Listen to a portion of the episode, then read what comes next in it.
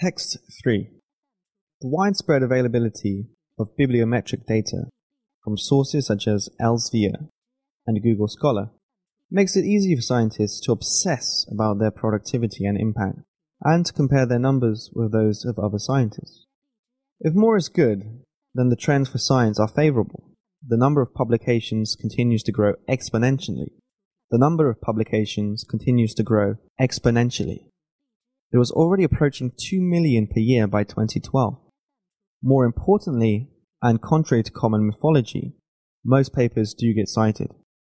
Indeed, more papers from more journals over longer periods of time are being cited more often.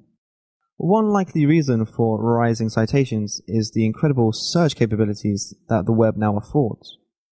But what if more is bad?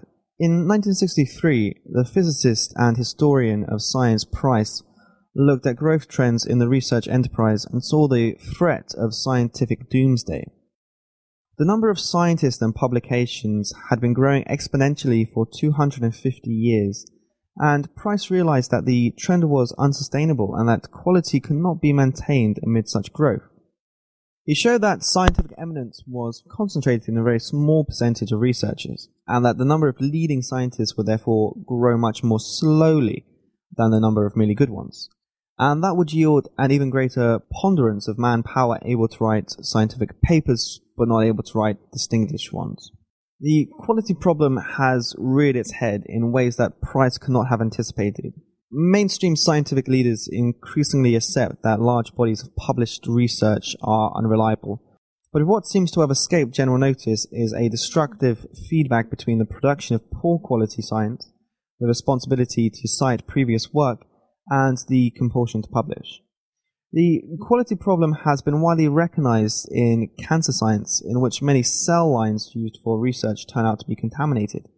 For example, a breast cancer cell line used in more than 1,000 published studies actually turned out to have been a melanoma cell line.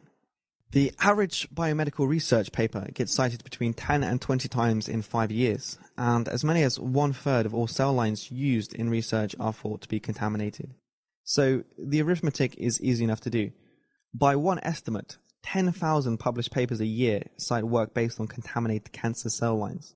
Yes, the web makes it much more efficient to identify relevant published studies, but it also makes it that much easier to troll for supporting papers, whether or not they are any good. More than 50 years ago, Price predicted that the scientific enterprise would soon have to go through a transition from exponential growth to something radically different, unknown, and potentially threatening. Today, the interrelated problems of scientific quantity and quality are a frightening manifestation of what he foresaw. Current tracks threaten science with drowning in the noise of its own rising productivity, a future that Price described as senility. Avoiding this destiny will, in part, require much more selective publication. Rising quality can thus emerge from declining scientific efficiency and productivity.